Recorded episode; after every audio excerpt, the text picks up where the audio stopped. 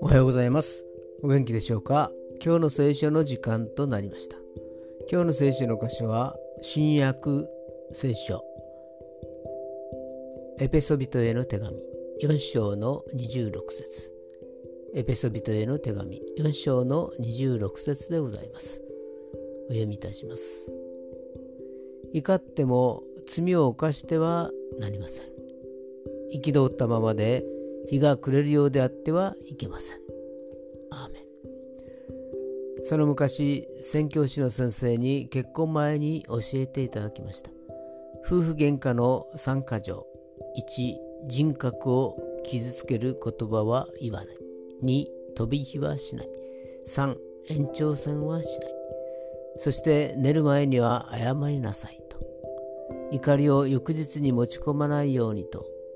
怒りを禁じているわけではなくそれを持ち続けているとサタンにつけ入る隙を与えてしまうのです。